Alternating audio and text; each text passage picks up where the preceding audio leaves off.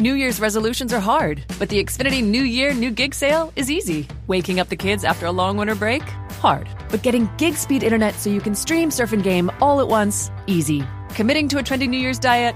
Hard. But finding your favorites on Xfinity X1, the easiest all in one entertainment experience, just by speaking into the X1 voice remote? Easy. It's the Xfinity New Year, New Gig sale, and it's simple, easy, awesome. To learn more, go to Xfinity.com, call 1 800 Xfinity, or visit a store today. Restrictions apply, not available in all areas.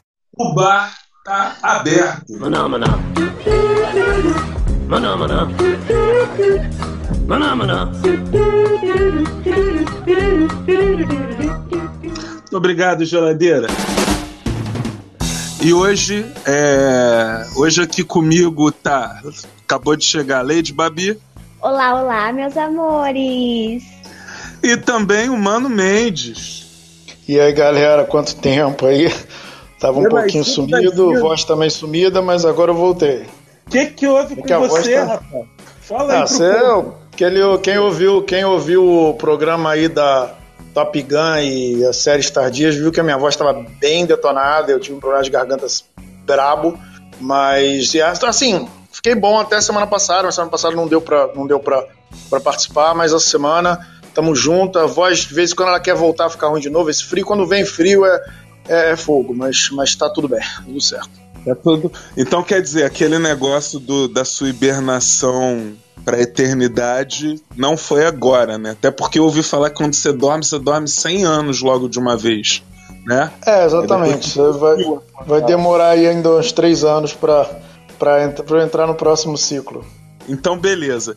E, gente, hoje a gente se reuniu aqui para conversar um pouquinho sobre essa série que estreou mês passado. Foi mês passado mesmo? Ou, enfim, recentemente na Netflix, The Last Kizars.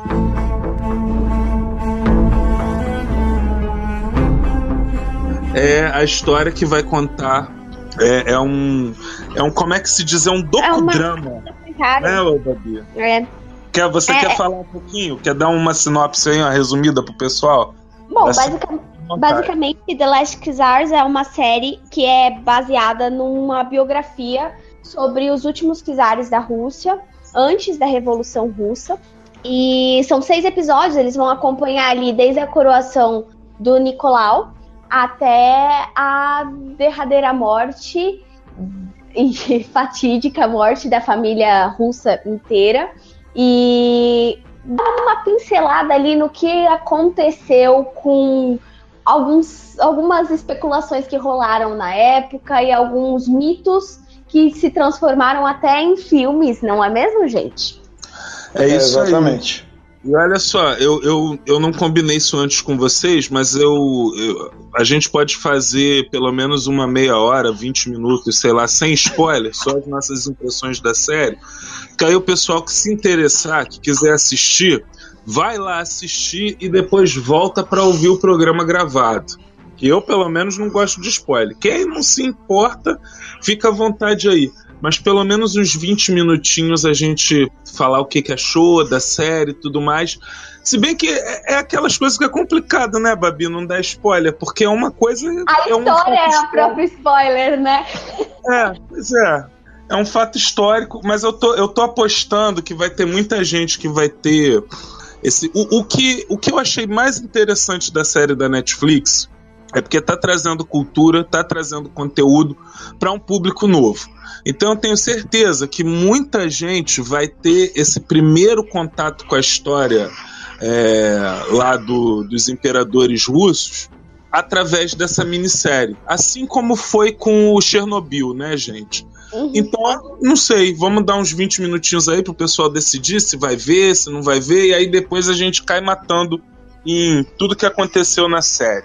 Mas então eu vou. Ah, Liz, tá só pra quietinho. trazer, só pra trazer informação pra você, a série ela estreou na Netflix no dia 3 de julho. Beleza, Babi, perfeito. E é isso mesmo que eu falei, né, Babi? É um docudrama, não é isso? É uma série que mistura o documentário com dramatização histórica, não é isso? É isso. É bem naquela pegada que você falou de Chernobyl. Eu ia até comentar que eu gostei muito da, dessa, dessa coisa, porque assim, eu já sou consumidora de documentários e principalmente sou consumidora da história russa, principalmente da, da família Romanov, a história imperial russa. E quando apareceu, é, e o Fafá, ai, pra quem perdeu o último programa que eu tava, eu expliquei quem é o Fafá agora. pra poder pararem de me zoar. Fafá é o boy, gente. É, é Fábio, mas é inspirado no alfafa lá dos Batutinhas. Então, o Fafá veio correndo para mim falando: Garota, você que é doida aí pelos Romanov, precisa assistir essa série. E eu devorei ela assim em um dia. Sentei, uhum. Devorei. Eu acho que é muito maravilhoso é, como eles trouxeram o drama e a, a, dramatização da coisa toda. Você se sente vendo realmente uma série assim como Chernobyl. Eu acho legal porque você traz um novo público para saber um fato histórico que mexeu assim com mexeu assim com o século XIX, com o século XX, desculpa. É verdade. É. Mas é verdade sim, Babi. Realmente é é, é realmente um, um, dos capítulos mais marcantes da história do século XX, né? E olha que não faltaram episódios marcantes na história do século XX, né? Mas esse daí marcou demais. E você, Mendes? O que, que você achou da série? Você terminou de ver hoje de manhã, né? Tá fresquinho ainda. tá fresquinho. Eu comecei a ver, mas já faz um tempo que eu comecei a ver, depois eu dei uma parada, vi o Dark, né? Inteiro. Depois eu retomei a série. É, gostei, é, achei, eu concordo com, sua, com, isso que você falou, que é uma boa introdução para um episódio da história russa, que ele é muito importante, mas eu acho que para as novas gerações, é, não só a história da família do, do Nicolau, mas a própria história dos Romanov, a história da Rússia pré-revolucionária, ela ficou um pouco assim, ela foi um pouco obscurecida pela Revolução de 1917. Então a Rússia, assim, as pessoas, elas durante muito tempo elas se interessaram muito pela União Soviética, pelo Lenin, pelo Trotsky, pelo Stalin, né, principalmente esses três. E às vezes a coisa família Romanov, assim, é, é, perde. Às, às, vezes as pessoas esquecem um pouco de que a Rússia ela é muito mais antiga, né? ela, é muito, ela é muito maior, a história da Rússia é muito maior né, a história, a cultura, a identidade da, da Rússia, ela é muito maior do que é, o do século XX para cá. E essa história em particular é uma história que eu também me interesso, apesar de não, não conhecer muito da história russa, nem da história do, do, do, do Romanov, mas é, é, é uma história assim, a história da família Nicolau ela é coberta de, de mistérios, de coisas inexplicadas, né? Tem essa lenda da. que não, a gente não vai dar spoiler aqui, mas a lenda da, da, da menina lá, qual é o nome dela, meu Deus? É, a Anastácia, né? Anastácia. Tem a figura, a figura, é, é, essa figura louca aí do, do Rasputin, né? Desse monge louco aí, que de repente o cara passou a ter. É, passou a ser um, um membro importantíssimo da família real russa, né? E também virou personagem de, de, de ficção. E, e, e, outras coisas mais. É, é, é o, o... E é bom até que dá uma introduçãozinha para a questão da Revolução Russa, porque na verdade a gente às vezes pensa a Revolução Russa muito a coisa dos bolcheviques, mas esquece que a coisa estava muito dividida no começo. Mas eu, achei, eu gostei muito, eu gostei do docudrama, gostei do estilo, gostei. É, é, é, é um, é um, History Channel, mas é muito melhorado. É, é, é tipo assim, é, melhor, do, do, é melhor do que os docudramas do History, com certeza, a maioria. Bom, então a conclusão que eu quero que quero ver aqui. Babi, você recomenda, você indica a série? Eu recomendo muito a série, principalmente para quem é, surgiu aquele interesse, porque vamos lembrar que eu acho que a primeira, o primeiro contato com a família Romanov que todo mundo deve ter, é, ou pelo menos na minha idade, assim, não sei, é, foi aquele, aquela animação Anastácia, que todo mundo acha que é da Disney e não é.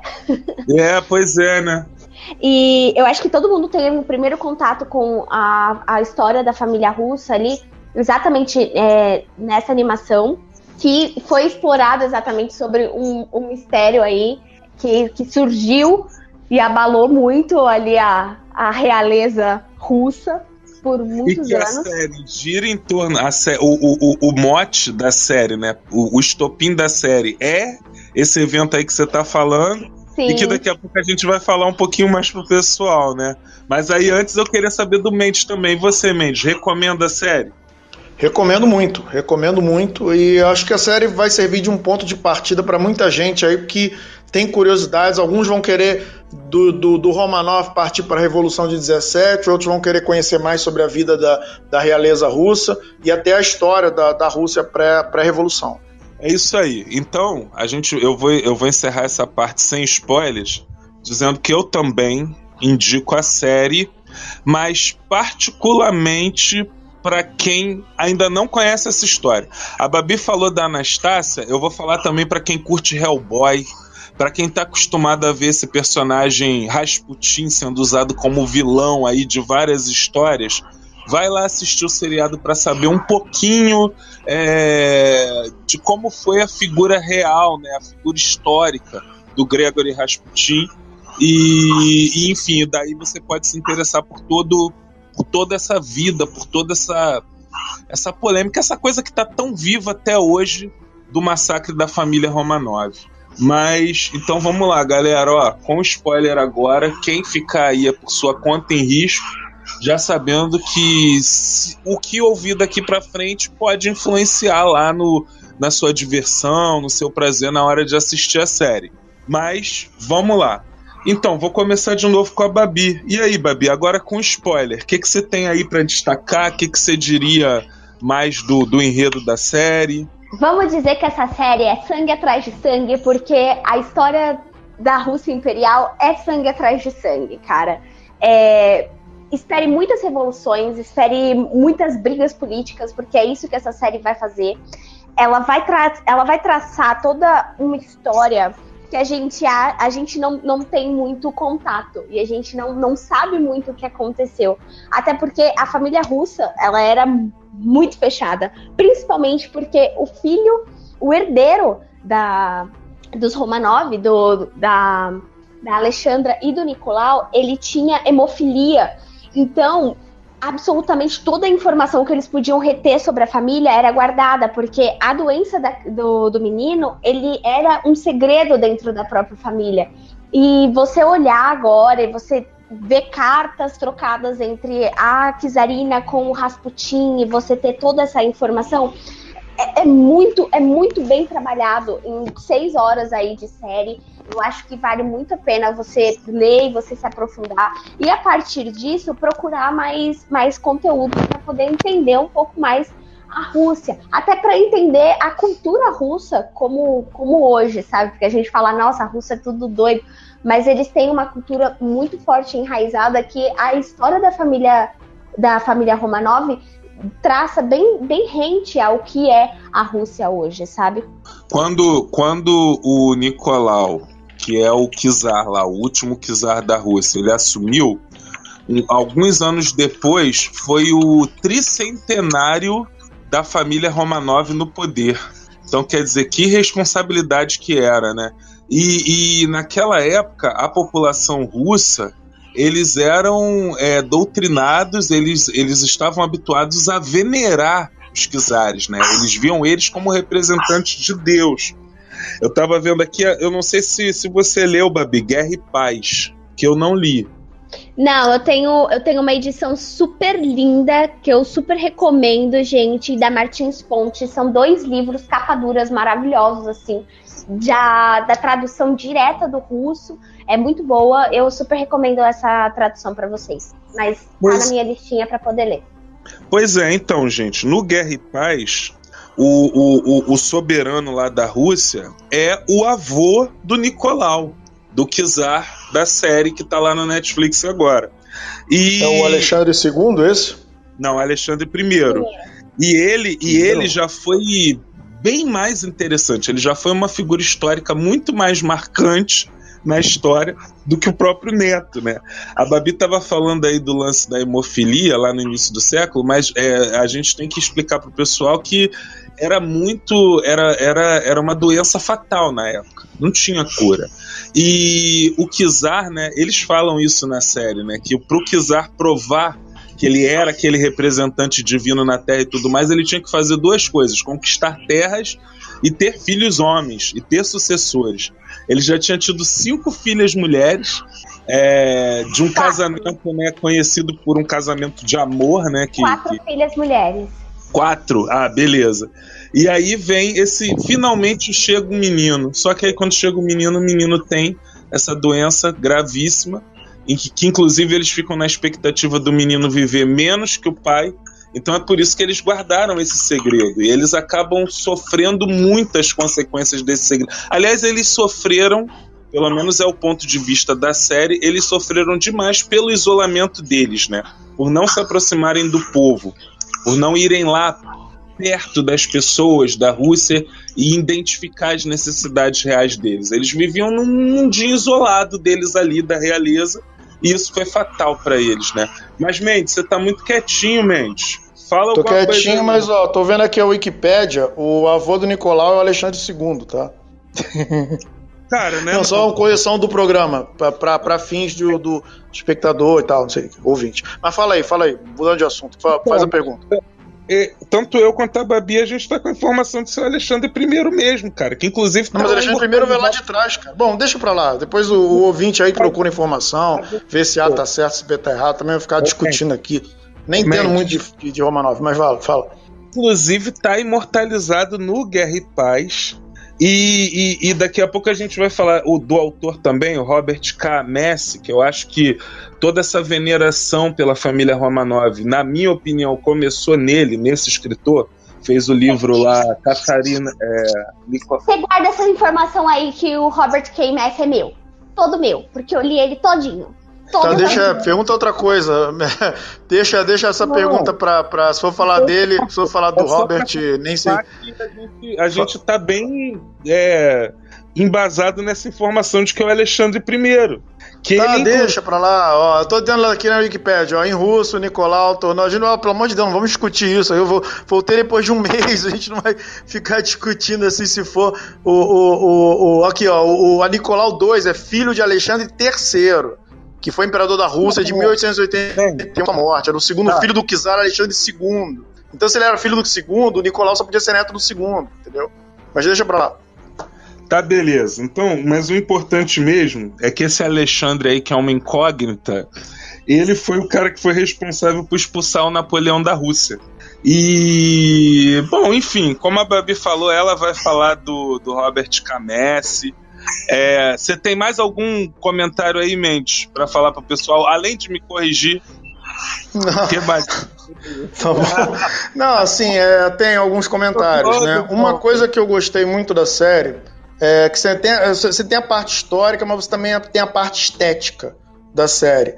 Eu gostei muito do, do- do- dessa coisa da, da direção de arte, do, do, do- figurino, muito bem, muito bem realizado. É, eu já vi muitos docudramas, eu acho que alguns docudramas são muito pobres, né? Principalmente aqueles, muitos daqueles docudramas que a gente vê no History Channel, às vezes são muito pobres nessa coisa do figurino, e essa parte da representação, ela é muito light, e a parte da, da conversa dos documentaristas, ela meio que sobrepõe a, a, a parte do, do, do docudrama. Né? Eu acho que e, e depois vendo os rostos de alguns dos, das pessoas que aparecem na, no, no documentário comparando com as figuras reais, é, assim nota-se que, que houve uma busca assim de, de, de, de procurar pessoas assim que com algum nível de semelhança, não só semelhança física, mas semelhança às vezes no semblante. Eu gostei muito da escolha do ator que fizeram para fazer o, o, o Nicolau. Ele tem um olhar triste, ele tem um olhar meio vago, ele tem um olhar assim de alguém que no fundo sabe que não merecia estar ali, que não tem, sei lá, que não tem a pegada, que, que, que não tem, sei lá, o talento e ainda está inseguro. E ele realmente era um cara inseguro, ele era um cara inseguro, que tinha muita inveja do- das pessoas ao redor dele, era muito influenciado, principalmente pela esposa, mas também por outros, e, e tinha esse peso nas costas da herança do pai, da herança do avô, né? E ele me lembra um pouco, né? Aliás, se eu não me engano, dois ou três atores nessa série, eles me lembram três atores já consagrados, aliás, dois consagrados e um não muito. Assim, quando eu bati o olho no, no Kizar Nicolau, eu me lembrei imediatamente do Michael Fassbender. Óbvio que não é o Mike Fa- Michael Fassbender, mas me fez lembrar dele. Sim. O Rasputin me fez lembrar do Liam Neeson, na, na lata, assim, pum, Liam Neeson, Ralph sabe? Fiennes. Aquele porte, assim. O- e o. Oi? Apaixonado. Ele me lembrou Ralph Fiennes no Shakespeare Apaixonado. Hum, O Nicolau. Nicolau, né? Mas, E o. Fala. E o, e Continua. o, e, o, e, o, e o médico. E eu fiquei até meio na dúvida se era o mesmo ator ou não. Não deve ser, não sei. Mas é, me lembrou também aquele ator que fez o Upham, que é o, o soldado ali mais fraquinho do, do Resgate do Soldado Ryan, que, que é tradutor e tal, não sei o quê. Aí eu fiquei com, essa- com esses três na cabeça vendo a série, assim, na, na- da- durante. Mas eu gostei muito da, da- da- da- do, da- do trabalho visual da série, da temporalidade da série, da capacidade que a série tem de nos envolver nessa de, de, de, de- de nos fazer ver os Romanov, porque não é só o documentário, o, o- a parte drama ela, ela, ela entrou muito bem. E eu gostei também muito da abertura, aquela música ali. A pena que ela não tem, não tem uma versão maior daquela música, né? Eu procurei a música no YouTube, ele só tem aquela versão reduzida mesmo. Tan, tan, tan, tan, tan, tan, tan. Eu sempre quero escutar aquela música, né? E você fica aquela curiosidade vendo as fotos, assim, querendo ver mais fotos e tal. entendi. Ah, ó, aproveitando que o Gabriel Moder chegou aqui. Aliás, antes de qualquer coisa, para tudo. Acho que a gente tem que dar um oi para as pessoinhas que estão aqui. Ah, então, em primeiro lugar, temos aquele nosso parceiro que tá sempre ouvindo a gente. Aliás, ele vem assim, ó, de. Ele é um agente que sabe tudo sobre o sobrenatural, pelo que eu entendi, no último programa do Invasão dos Nerds, que a gente. do, do Invasão aqui, que teve. E ele é o nosso agente que sabe tudo sobre o sobrenatural, que gosta de contar pra gente sobre os casos do Arquivo X. É ele, o Gabriel Mother.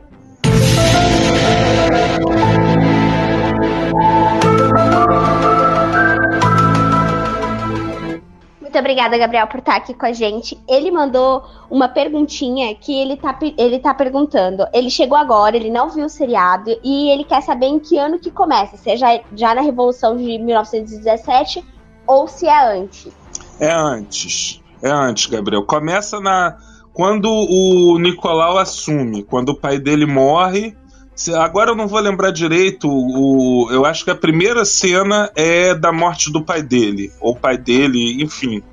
Já ruim. E é 1890 e pouco. Agora eu não lembro se é 94, 96, né? Então, e aí começa a partir daí. É claro que a série vai dando saltos, né? Vai dando saltos no tempo, mas é, começa nesse start aí, quando ele assume o poder, quando ele assume o trono. Ah, o Carlos também mandou aqui um coraçãozinho pra gente, como diria o nosso Jota, o seu coração bateu no meu coração. E Carlos César, muito bem-vindo. Pega uma cerveja, senta aí, vamos falar sobre a história dos Pisares da Rússia. Isso aí. E Babi, você quer falar mais um pouquinho aí sobre a personalidade do, do Nicolau, é, da Catarina, da Catarina, é mole? Da Alexandra também. Tô confundindo as Kizarinas agora.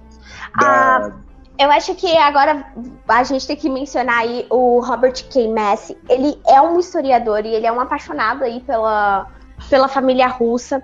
Ele tem vários e várias é, biografias dos, dos, dos Romanov. Ah, eu tenho três livros dele aqui em casa, que é a Catarina Grande, que vai contar sobre a história da, da Czarina Catarina que eu tava comentando mais cedo que nem Romanov de sangue ela é. É, ele vai falar sobre Nicolau e Alexandra, que é, é um- o nome do livro, né? É, que foi baseado, que é a- a- o livro em que se baseia aí a E esse é o primeiro livro dele, tá? Depois aquele. escreveu os outros, sim. História russa, é.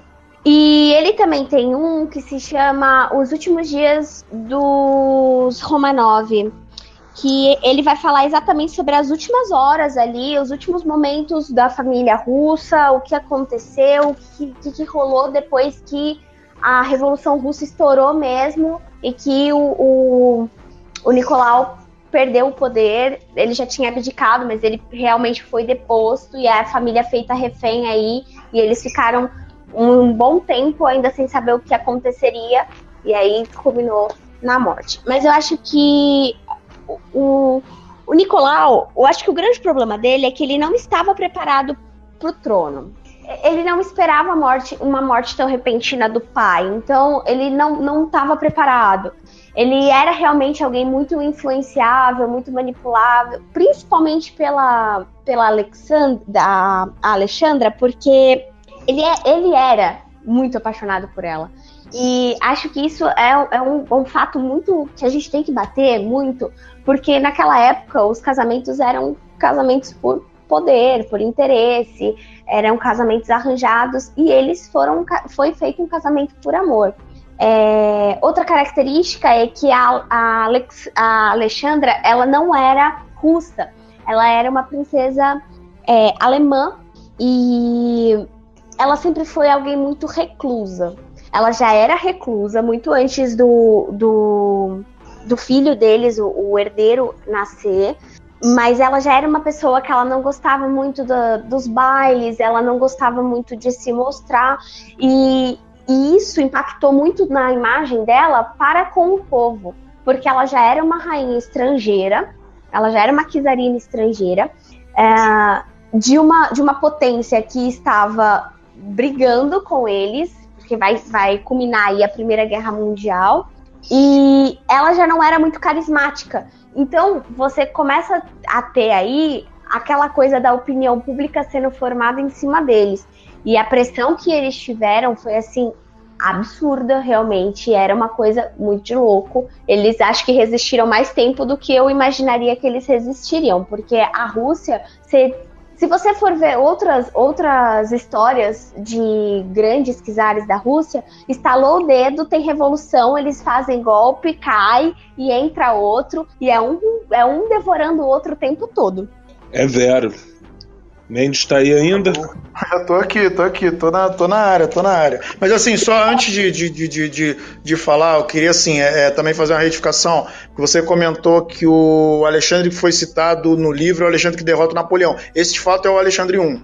Então, é, é, é tipo assim, uma meia correção, na verdade. Né? Talvez Caramba, esse, só, só discordei que ele é o avô, só discordei que ele é o avô do, do, do Nicolau, mas de repente esse do mas livro é Guerra, Guerra e Paz, que aparece? Guerra e Paz. É, mas deve ser o primeiro mesmo. Mas, ó, mas uma... seguindo o bonde. Ah, antes mas da gente seguir o bonde, chegou atrasada aqui a nossa amiga, a nossa crepusculesca, que tá sempre aqui com a gente. Um beijão e obrigada por ter vindo. E quem é que vai, quem é que vai falar? Quem é? Quem é essa essa ouvinte? O nome dela é. O nome dela é Jéssica. Eu já falei pra você.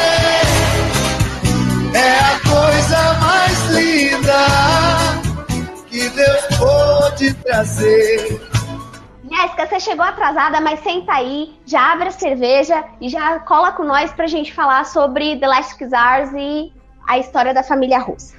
É verdade. E aí, o que que eu tava falando? Esse Mendes é terrível, né, gente? Esse Mendes é uma peste. Ele foi lá querer cavucar o negócio, mas eu confesso que eu deixei, a gente deixou a Babi aqui falando sozinha, porque eu também tava indo cavucar isso, Mendes. Nossa, Ainda não, mas eu não tava mais. Não tava mais, não. É, eu, então. eu só, só fui. Porque, é, mas, bom, voltando, voltando ao, ao, ao negócio aqui, é, a outra figura, né, que é muito bem explorada nessa série e talvez seja uma das, né? Não, não é a mais, porque tem uma outra, tem, tem a Anastácia e tem o Rasputin, né? E o Rasputin realmente é um, é um sujeito que, assim, sujeito mais envolto, a criatura mais envolta em mistério que as pessoas mais querem saber a respeito. Eu mesmo confesso que eu não sabia muita coisa. Sabia, assim, que ele era um monge que tinha muita influência na família Romanov, que eles tinham. É, eu não sei se eles eram católicos ou ortodoxos. Eu sei que na, na, na Rússia a igreja eles eram ortodoxos, né? Isso. E eu sei que na Rússia é a igreja ortodoxa que, que manda lá. É, mas realmente assim é uma história muito, muito, muito peculiar, porque assim como a Igreja Católica, a Igreja Ortodoxa, ela também tem essa, essa, essa hierarquia, essa elitização. Então assim é óbvio que aqueles que vão ter contato com a família Romanov são os, os cardeais, os, os, mais importantes. De repente você tem esse cara que veio da Sibéria, veio lá da pobreza, né, foi preso, foi acusado de estupro, fugiu, de repente virou um peregrino, né, e de repente ele começa a se transformar num sujeito, uma espécie de Jesus Cristo, ou para alguns, um Jesus Cristo às avessas, porque ele realmente era um cara que tinha uma capacidade de manipulação mental das pessoas muito grande, né? Ele conseguia é, mexer na sua mente a ponto de você é, é, é acreditar no, no, no, na, no, poder dele. Ele tinha de fato um poder muito grande sobre as pessoas, e a partir disso ele começa a construir esse, essa, esse legado dele, né? De, de um grande santo, de uma grande, de uma figura é, é, acima da, da, das instituições. E aí vem coincide essa história do, do menino hemofílico né? O cara precisava ter um filho homem, teve lá quatro filhas mulheres, veio um filho homem, o menino tem hemofilia, coincide com o momento em que o, os ortodoxos estão é, indicando, indicam, indicam o, o, Rasputin, que, que inclusive tem essa história louca também, de que assim, ele começou meio como ortodoxo, ele quando entrou nessa coisa religiosa, ele começou como ortodoxo comum, mas depois ele entrou nessa seita louca aí que misturava tentação com, com, com redenção, né? Quer dizer, quanto mais você pecasse, mais você estava salvo. Mais você comesse molezinha, mais você, mais Deus te perdoava, né? E aí o cara virou um sedutor, um devasso, e inclusive Rasputin significa isso, né? Os nomes das grandes figuras da história soviética geralmente são apelidos, né? Stalin, Aço, Trotsky é um policial lá que, que o cara conheceu na cadeia, e é meio coisa meio de brasileiro mesmo, né? E esse cara Rasputin, na verdade, é depravado, né? Que, que chamam ele. E de repente esse cara, tem, esse cara consegue fazer o que ninguém consegue fazer, que é, é curar o menino da hemofilia. Não vou dizer curar, mas assim, fazer com que ele tenha uma vida relativamente saudável com a hemofilia, e de repente ele se torna uma das pessoas mais influentes do, do, do, do do, do, da, do czar, né? Da, da nobreza. e é uma história muito louca isso. É. O, aí vale, vale mencionar, né? Já que você tocou nesse ponto, a Babi só esqueceu de falar naquela hora que o escritor Robert Cames, que foi o que trouxe a história dessa família, é, do, da última família, dos, o, a última geração dos Romanov, né, é, na Terra, ele é que trouxe essa história à luz é, na década de 60, e ele só foi fazer essa pesquisa, ele só se interessou por essa história porque o filho dele tinha hemofilia também. Então aí ele se muda para a França, inclusive para tratar do filho. Ele escreve um livro com a esposa dele também, o Jornada. E só que aí ele naquele interesse da hemofilia do, do, do filho do Kizar, ele começa a fazer essa pesquisa e escrever o livro. É, mas, gente, tá na hora então de eu ser chato, de eu ser polêmico. Vou começar Derrubou, a fazer críticas. Já pode derrubar o Misa. Vai, vai, derruba o Misa. Vamos ficar só eu mesmo. Bom, talvez você vai gostar de me derrubar nas ideias, Babi. Quem sabe você não consegue até o final do programa. Mas é o seguinte, gente. Gostei da série. E depois que eu, que eu terminei de assistir, eu fui pesquisar, fui, fui saber eu queria saber de onde eles tinham tirado as ideias da série. Eu senti muita falta, eu achei muito errado eles não terem posto bibliografia na série. Se eu não me engano, só lá no quarto ou quinto episódio que eles colocam o nome daqueles caras que estavam falando. Eu não reparei, eu não sei se me passou batido, mas eu não reparei aparecendo o nome daqueles historiadores, do, do, dos, dos comentaristas, né, ao longo da série. E, e aí o que, que acontece? Para mim faltou no início, ou no início falar, essa obra é baseada nas cartas, nos relatos históricos, ou no livro de não sei quem, botar isso ou no início ou no final. Eu senti falta disso. Em segundo lugar, agora é que vem a bomba, Babi. Eu não acreditei em absolutamente nada do que eu assisti. Eu achei que a coisa. Eu percebi que agora isso não é culpa da série.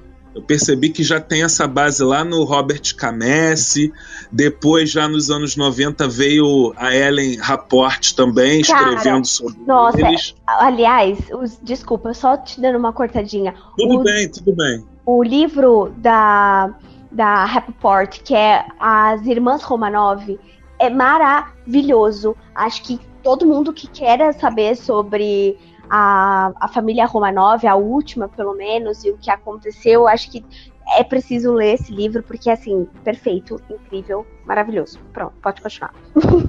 Então, a primeira coisa que me chamou a atenção, eu comecei a achar suspeito justamente pelas coisas que eu já sabia antes do Rasputin. É claro que, a partir da pesquisa que eu fiz para o programa de hoje, eu descobri que um monte de coisas que eu achava que eram verdade sobre o Rasputin são mitos. Tipo a coisa de, do, de como ele foi assassinado, que o cara é envenenado e não morre, toma tiro no coração e ainda sai correndo, toma tiro na cabeça e não morre, é jogado no rio e aí fazem uma autópsia e descobrem que na realidade ele morreu afogado e de hipotermia.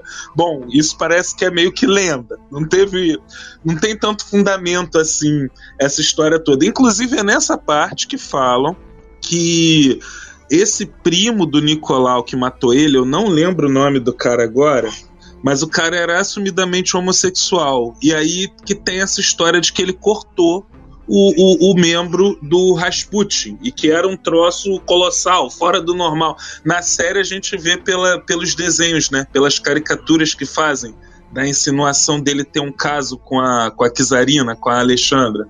E, e aí, enfim, e aí recentemente teve um, uma. Não sei o que, que é exatamente lá na Rússia, um. Que eles falaram que eles esse, esse negócio lá, embalsamado. Mas é claro que isso aí tudo devem ser lendas. E na verdade, fazer essa pesquisa e descobrir o quanto a história deles era, era duvidosa, é duvidosa, o quanto eles gostavam de plantar informações falsas, como, por exemplo, o próprio Lenny. O Lenny nem aparece na série, gente. Que para mim foi outra falha da série. E o próprio Lenny tentou se esquivar o máximo possível desse massacre aí da família toda, incluindo as crianças. Ele, por muito tempo, ele tentou, até eles encontrarem a cova, ele tentava dizer que ele tinha matado só o Nicolau e que o resto da família tinha fugido e estava feliz. Não, mas isso, é, isso acho que é falado. Isso acho que é falado é, na eu série. Ainda não né? entendi, eu ainda não entendi o que te incomodou na série. É isso que eu não entendi. Porque, assim, por mais que você não tenha hum, acreditado, assim, a maioria das coisas ali aconteceram realmente. E, tipo. Vamos lá, então. O primeiro, o primeiro, o primeiro ato que eu já fiquei desconfiado, já achei estranho. Quando o Nicolau assume o poder lá em 1896. Bom, na realidade, Babi, eu achei que a série inteira ela foi muito blasé.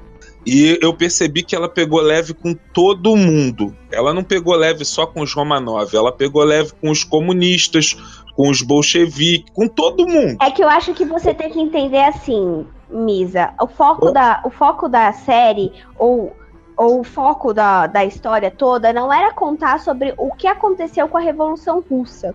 Então a gente não tem a visão do povo. A gente não tem a visão de quem tá, tá por fora. A gente não tem a visão pois dos. É a gente não tem a visão da, da, da revolução. Porque o foco não é contar sobre a revolução.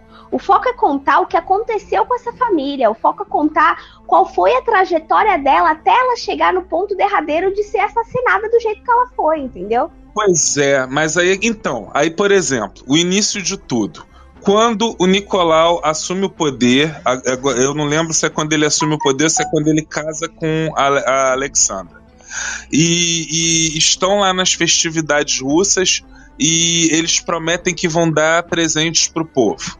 Foi um, um momento lá que ficou bem marcado na história, né? O domingo aí secreto. Eles, então, aí eles pensam que vão, que vão ser, sei lá, 100 mil, 200 mil pessoas que vão chegar e chega quase um milhão de pessoas. E aí não tem, não tem como dar o presente para todo mundo. Eu, enquanto na série, eles vão dar aquela coisa assim, aquela suavizada, dizendo assim: ah, porque morreram mais de, de, de não sei quantas mil pessoas, morreram milhares de pessoas nesse evento, e só que foram pisoteadas. Não foram pisoteadas. Eu fui lá pesquisar. Elas, o, foi a guarda real que meteu bala em cima delas mesmo. E aí, Mas eles falam lugar... que eles abriram fogo que a maioria, quando começou a correria, foram as pessoas foram pisoteadas, mas que a Guarda Isso. Real abriu fogo. Isso, eles... a série, mas a série super é, tendenciosa, super dá a entender. Não, eu que acho maioria... que. Misa, posso te interromper um pouquinho? Não, ainda não. É, eu Peraí, acho... eu... Não, ainda não, Mendes. Deixa eu só concluir esse raciocínio.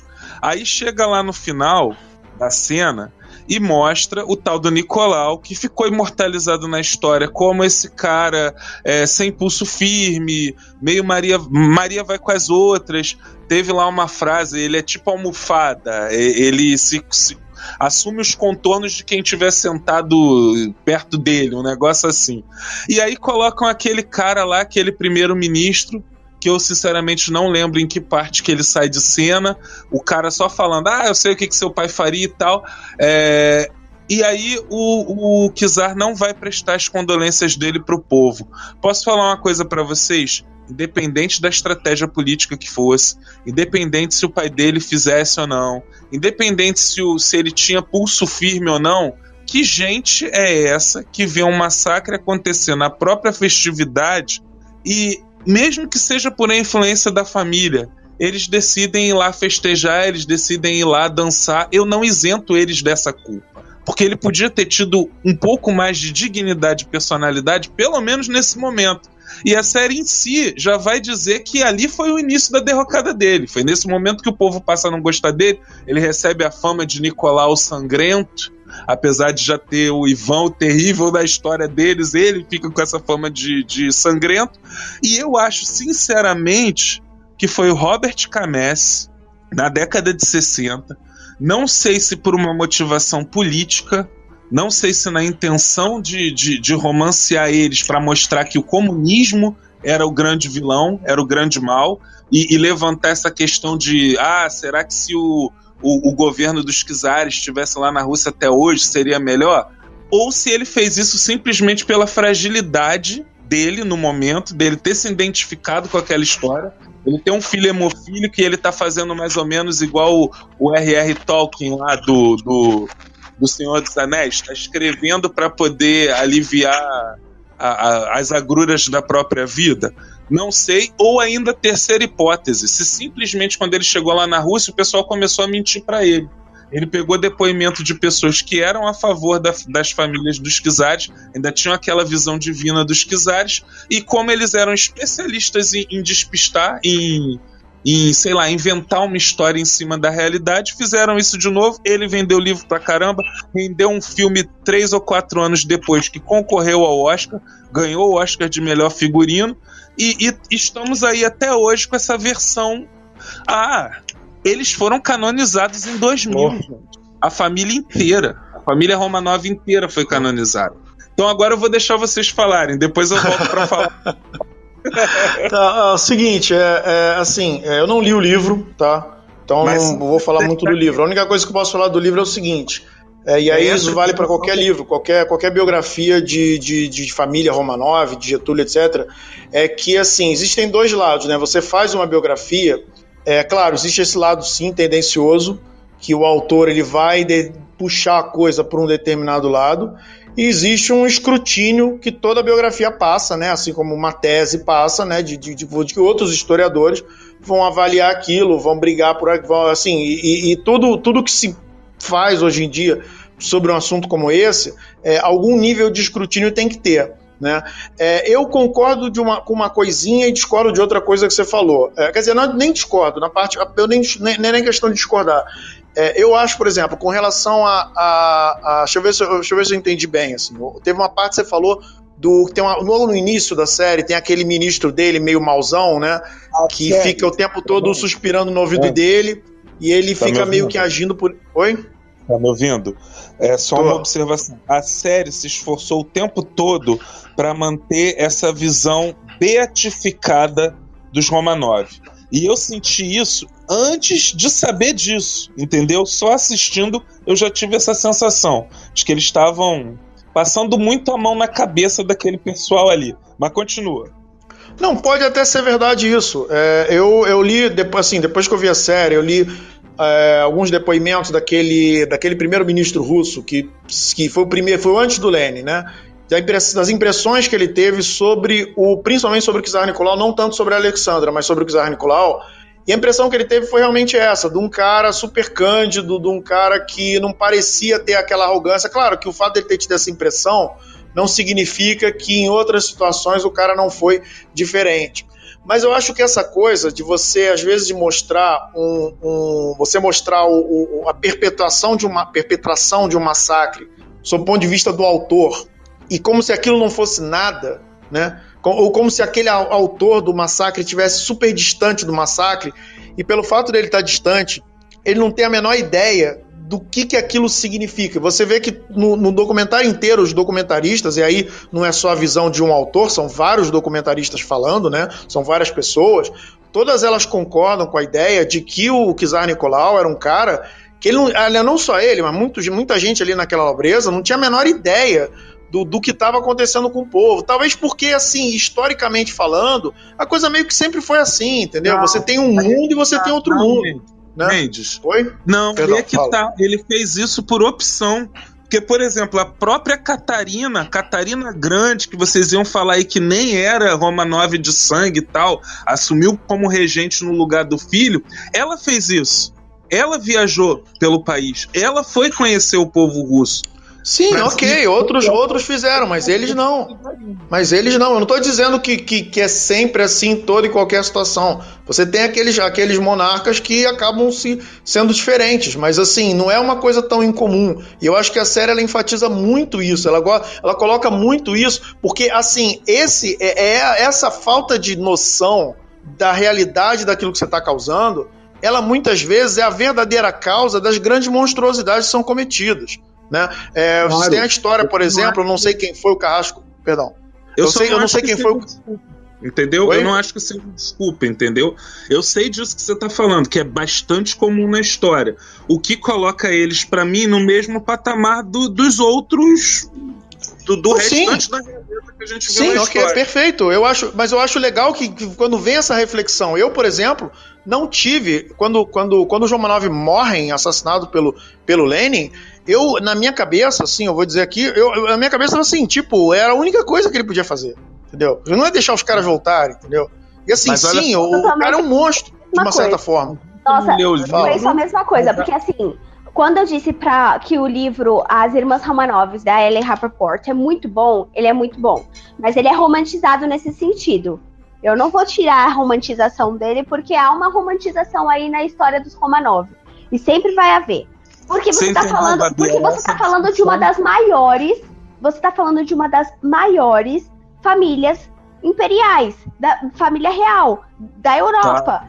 Foi brutalmente assassinada. E ok, concordo que foi brutalmente assassinada. Mas aí uh, eu, eu entrei no debate uma vez porque uma pessoa veio me falar: ai, mas mataram crianças e não sei o que, não tinha necessidade disso. E aí eu peguei e falei assim: olha, eu acho que você não entendeu o contexto em que aquelas pessoas estavam. Eu não sei se você ficou tão focada na história das, das meninas que, nossa, uma só queria conhecer o ter um namoradinho, a outra só queria, sei lá, fazer o quê? E, e, ou que, nossa, elas costuraram as joias da as joias da coroa nas roupas delas e as roupas delas viraram uma uma espécie de colete à prova de bala. prova de balas, que muitas de, que elas foram as que mais receberam balas porque elas não morriam, as balas ricocheteavam e elas sofreram para morrer. Beleza, é triste, é horrível, concordo. Só que aí é, é, você negar tudo que você leu também, ou que você assistiu, sobre toda a condição em que aquela população estava. A gente está falando de um país quase que de, de território quase continental, que era absurdamente feudal, apesar de, de, apesar de Pedro Grande ter trazido assim, entre extremas aspas, muita modernização para aquela para aquela população. Ele trouxe as navegações, porque eles não tinham navegações, ele criou São Petersburgo, exatamente porque é uma, é uma cidade onde tem porto e tal. Beleza. Só que você está falando de um país quase continental, onde você tem uma, onde você tem uma economia que é quase primária ali, de, de mão de obra primária, de, de rural, ainda, né? E aí você está falando de um frio extremo, onde essas pessoas estão passando fome. Aí você vai lá e me entra numa guerra onde você só tá perdendo, onde vai soldado e mais soldado e eles simplesmente morrem. E você acha mesmo que quando o porque a revolução foi feita em nome do povo, ok. A gente sabe que no meio do caminho isso pode ter dado errado. Pode não, deu errado. Pode não, deu. É. deu pra não, cacete, deu mas tudo bem. Mas é, você tá ali, no poder, e você sabe que você tem. Ah, o, o, o Nicolau é primo do, do príncipezinho ali da, da Inglaterra. A Ale é. Alexandra é, é lá da, é lá da família real alemã. Você realmente vai deixar, sei lá, ai, olha, vamos ser bonzinhos, não vamos matar as crianças, vamos matar só o Kizar e a Kizarina e vamos deixar eles embora? Claro que sim, porque eles iam se juntar em nome do menino, iam vir atacar com legitimidade e o povo ia fazer o quê? Sabe? Exatamente. É, óbvio que É, eles exatamente. usaram, fizeram a aniquilação com esse, com esse intuito. E é só você pensar. Eu acho que a série ela foi muito, ela foi muito boa em mostrar todo o contexto em que você tem ali de guerra, de fome, de pessoas passando necessidade, de você Cara, aquela, aquela, aquele episódio em que as pessoas vão até o palácio pedir comida, pedir ajuda, e tipo, o que eles recebem fo- foi bala, sabe? novo. É bala de novo, é, Exatamente. exatamente. Eu ia falar disso. Acho que foi em 1905, quando ele entrou naquela guerra lá com o Japão. Aí o povo sendo massacrado, como você falou, eles vão até lá na porta dele pedir ajuda e levam bala. É, é esse mesmo cara. E outro detalhe interessante que o Mendes falou no início: a série, eu achei que a série foi vaga. É uma boa porta de entrada, mas as pessoas não devem deixar de pesquisar mais sobre o Ah, assunto. sim, se concordo, concordo muito. E aí a coisa interessante que a Babi falou agora também. É, ele vai, ele entra nessa guerra e tal. Enfim, não se aproxima do povo em momento nenhum. O, a, ah, sim, a outra coisa que. A outra pista que eu tive de que a história estava suavizada demais foi no momento do cárcere deles. É, aí era essa a discussão que eu queria trazer, Babis. Ainda bem que você me entendeu, porque, claro, é como você falou aí, é, da gente entender que foi brutal o massacre dessa família, foi brutal. Agora, dizer que foi um episódio ímpar na história, não foi, né, gente? Porque é óbvio que quem mata. Esse negócio de deixar ficar vivo o filho do chefe só acontece em filme que nem o Conan, né? Na vida real, você vai matar todos os descendentes do cara, pô.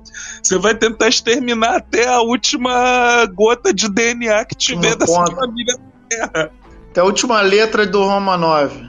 Então, e aí, aí? aí? eu bato na tecla de que, tipo, ok, eles foram. Foi um, um episódio sangrento, e aí eles vão mostrar, nossa, olha só como eles foram malvadinhos, mataram a família, mataram as crianças. Mas pera lá, ninguém parou pra pensar que a Catarina Grande, ela era uma pessoa muito esperta. Ela foi casada com Pedro, Pedro III, e ela simplesmente foi casada há nove anos com ele e não teve o casamento consumado. Porque ele Exatamente. tratava, tratava ela como irmã, tipo, ai, nossa. E ele, tipo, tinha, tinha amantes. E aí o que ela começou a fazer? Começou a trair ele. Teve um Isso. filho que não era o filho dele. E aí, quando a coisa tava muito louca, ela se juntou junto com as pessoas que deram o golpe de Estado e mandou matar o próprio marido. Tipo, cara, ela não é terrível? Ela não é. Não, ela é, Pois tipo, é. como uma, uma rainha. É, mas isso aí eu, eu acho assim, a, a maneira como as pessoas, é, como o povo percebe, isso, isso na Rússia ainda é muito forte até hoje. A maneira como o povo percebe o seu líder, ela nem sempre está relacionada com essa questão da piedade. O povo russo, por exemplo, eles, eles ainda idolatram muito essa coisa da força, né? Tem uma, é, aliás, para quem viu essa série, é muito legal fazer uma conexão com uma entrevista maravilhosa que eu vi do, do, do Pondé com um cara chamado Jaime Spitskovsky, que ele fala da história recente da Rússia, Putin, etc, etc, etc.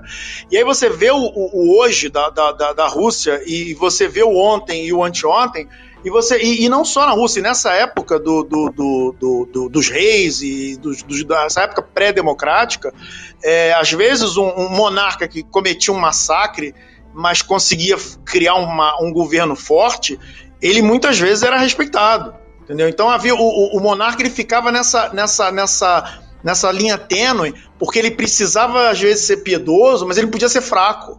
Entendeu?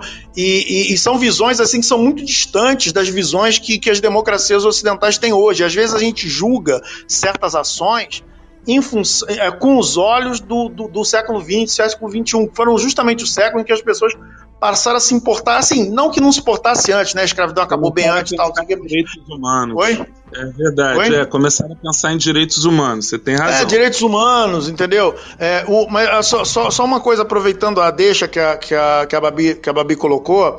É, Babi, explica pra gente um pouco o seguinte, né? Isso ficou, foi uma dúvida que eu tive ao- assistindo a série. Eu tenho certeza que muita gente que viu a série também teve dúvida, né? Porque a gente sabe que é, na história da, da Rússia você teve algumas.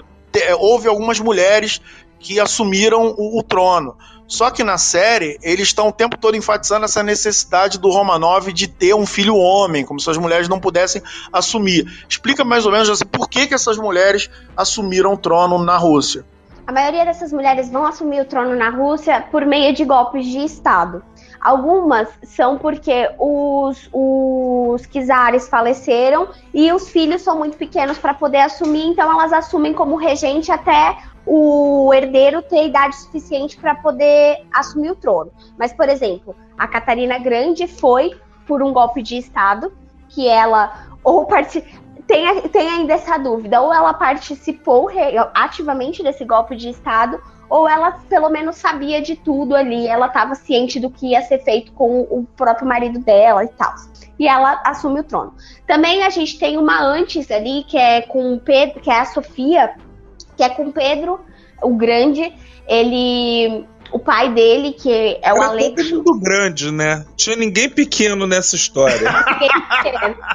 Até Mas porque o a Pedro era diferença, grande a diferença é que Pedro Pedro era Grande era pela estatura, ele era muito É. alto, e a Catarina Exatamente. Grande foi por causa da expansão do reinado dela. Ela expandiu muita coisa que o, o Pedro Grande tinha só implantado, ela foi lá e expandiu.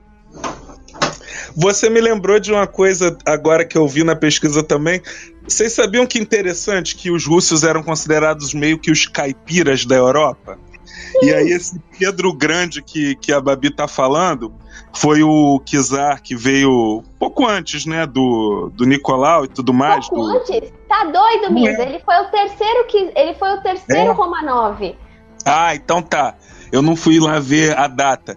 Eu só vi que o pessoal zoava muito ele na Europa. Os russos ainda tinham o hábito de usar barba e, e ele. E os- o resto da Europa não.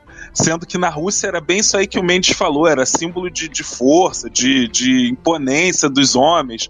E aí esse Pedro Grande ele passou a dar festas com o, bar- o barbeador e a espuma na entrada para as pessoas fazerem a barba. E tanto é que os retratos que tem dele, o- os quadros que tem dele, ele é o único que tá sem barba. Ele só tem um bigodinho. e ele era É, então, tem até uma passagem no livro do, do Robert, é, que, no livro Catarina Grande dele, que ele fala: é, Pedro Grande foi, foi o cara que tirou a barba do. tirou a barba do russo. E a Catarina Grande foi a que deu educação para ele, porque ela expandiu tudo, ela trouxe arte, ela trouxe a questão de escolas, educação, que não tinha na, na Rússia ainda, né? E a gente está falando aí de século XVIII, início do século XIX. E, enfim, aí o que acontece? É, muitas delas foram por golpes de Estado. E a Sofia, por exemplo, que eu estava falando do Pedro Grande, o Pedro ele foi, ele era filho do Alexo, que ele teve dois casamentos. No primeiro casamento ele teve um filho que era o Ivan, que era um, era um garoto, ele seria o herdeiro, né? Ele era um garoto muito doente também. E a Sofia, que era a, a irmã mais velha do, do Pedro. E no segundo casamento ele teve o Pedro. E aí o que aconteceu foi que ele morreu, o, o Alexo morreu, a Sofia entrou como regente, porque era a mais, a mais velha, assim. O, o Ivan era muito doente, o Pedro ainda não tinha idade suficiente. A, a Sofia entrou como czarina por um tempo, por meios escusos também, porque não estavam querendo muito aí deixar a, a Sofia assumir. Ela assume, só que um pouco tempo depois ela, ela é deposta e assume o Ivan junto com o Pedro. E o Pedro vai assumir junto com o Ivan ali com 10 anos de idade. Então, não que ele estivesse muito grande. E a partir desse momento, a, começa uma ruptura dentro da, da Rússia, é, começa uma, uma bipolaridade ali. É, uns que apoiam a, a Sofia e um, uma parte da população que apoia Ivan e Pedro. E aí a Sofia vai aprender, vai, vai aprender, vai ah, dar um golpe de Estado, ela manda matar, assim, parte da, da, da família do Pedro é, dentro do Kremlin e ela assume por um tempo. Quando o Pedro, o Pedro é exilado, quando o Pedro volta para a Rússia, assume o poder de novo, é, ele, não, ele tem traumas ali por causa do massacre e tal, e ele vai construir São Petersburgo, vai, vai trazer as, as navegações, vai construir a marinha da Rússia ali, porque a Rússia não tinha nada. Mas a maioria das mulheres vem por ou golpe de Estado, ou porque ela vai suceder, vai, vai, vai ser regente ali no trono, porque o filho mais velho, o herdeiro, não tem idade suficiente. Depois de Catarina Grande, vai ter uma lei que vai proibir que mulheres entrem no trono, mesmo como regentes. E é por isso que começa ah. essa loucura de que eles precisavam, porque precisavam de um herdeiro homem. E é isso que acontece. Hum. Tô dizendo para vocês okay. que Babi é cultura pura, não é só belos olhos verdes, também é muita cuca no lance. Outra observação, uma observação nada a ver, mas assim, Pedro deles lá é o grande, o nosso é o Devasso, né? O nosso Pedro primeiro aqui é o Devasso. É. Eles é o grande. É, aí, olha só, gente, outro, outro indício que eu tive assim, de que aquela história estava muito suavizada, foi justamente a participação do Rasputin. Tudo que eu sabia do Rasputin é que outra coisa ó, que não só te interromper rapidinho, mas eu, eu, eu deixo, é só te interromper, ó. Não vamos nos esquecer da Anastácia, hein, galera. Fala aí. Não, a gente vai chegar lá. Inclusive, se, se vamos falar primeiro da Anastácia, o mote para começar a série é que tem uma pessoa que vai, é, bom, enfim, vai verificar se houve alguns, se houve uma sobrevivente da família Romanov, que seria das irmãs meninas, né, a mais nova, a caçula, que é a Anastácia. Essa lenda, gente, rolou por muito por muitas décadas. É, porque o que, que acontece? Chegou até, o ano, chegou até o ano 2000. Isso aí, quando finalmente acharam a ossada, as ossadas que faltavam, né? Não, isso, é seguinte... não, na verdade eles desvendaram antes um pouco, não foi no ah, ano 2000. Foi... Eu lembro que eu descobri é. essa história, eu descobri essa história nos anos 90. É, a Anastácia foi um pouco... Final da década de 90, com certeza. O filme Anastácia é de 97 e, e essa descoberta foi depois. Com certeza. Já não, acho que foi até não, foi antes. Foi antes. Eu vi no Discovery antes de sair esse filme. Essa história aí. Eu vi, pô, tô falando. Eu, contei, eu lembro que eu contei isso na faculdade. Da operária e tal. antes do programa e fica vacalhando a pesquisa da gente. Eu tô com tudo não, aberto. Não, eu não tô, aqui, cara. Ô, Jota, Jota, Jota. É, Jota não, desculpa, Misa. É, eu lembro que na época da faculdade, no, no, pode ter sido final dos anos 90, mas eu lembro que foi antes de sair esse desenho.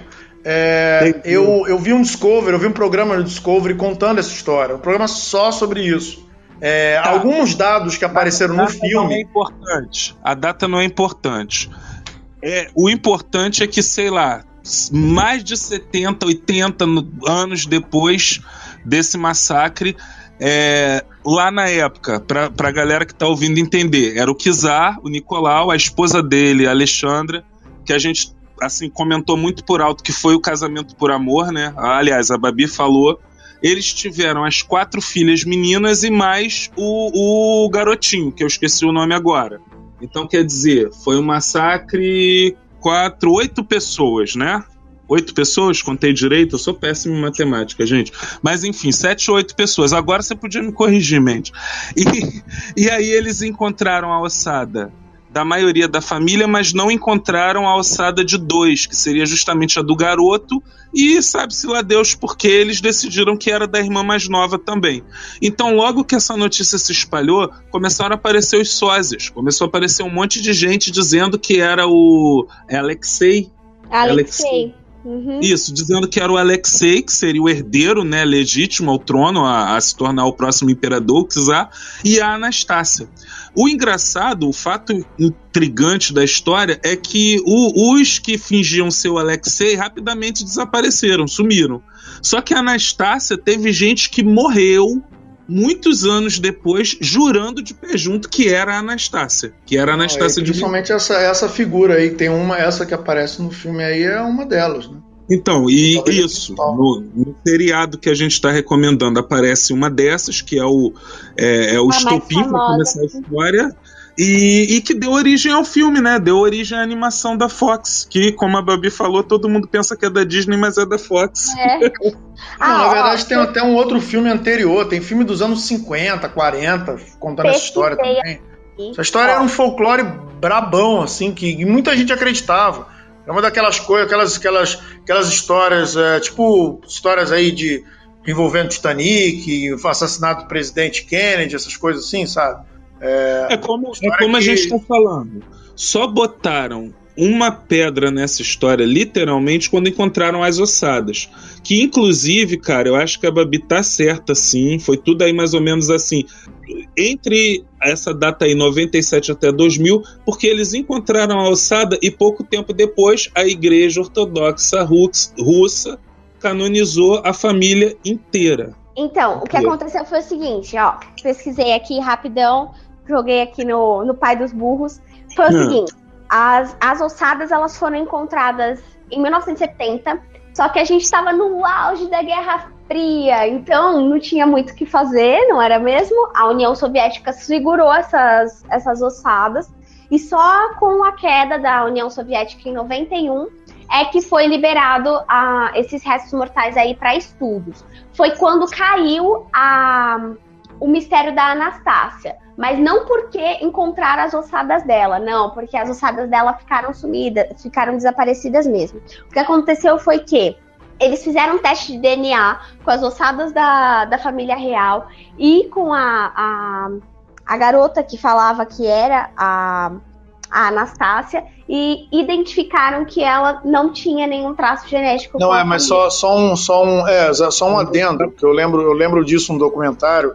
Na verdade, o que eles usaram, se eu me lembro bem, né, vocês podem pesquisar isso depois, ela fez um exame, essa, essa senhora aí, que morreu acho que em 1980 e pouco, ela, e ela era famosa, ela já era uma figura famosa, assim, muita gente fazia programa com ela, entrevista. Ela fez um exame de, de rim, alguma coisa em 89, e ficou guardado um- um- uma amostra do, do tecido dela. Depois eles usaram isso tanto para comparar com os Romanov, eles- eles compararam com a família Romanov e compararam com a família de uma operária polonesa, que os Romanov que diziam que ela não, que ela era uma impostora, diziam que ela era essa mulher. Então eles, eles compararam com as duas famílias e aí constatou-se que era da operária. Mas eu lembro Sim. que se eu me lembro bem desse, desse documentário, tinha essa história desse tecidozinho que ela tinha deixado no, no hospital, uma coisa assim que os caras Sim, não usaram foi, também. não foi um exame de DNA com ela, foi depois que ela já tinha, já tinha falecido mesmo.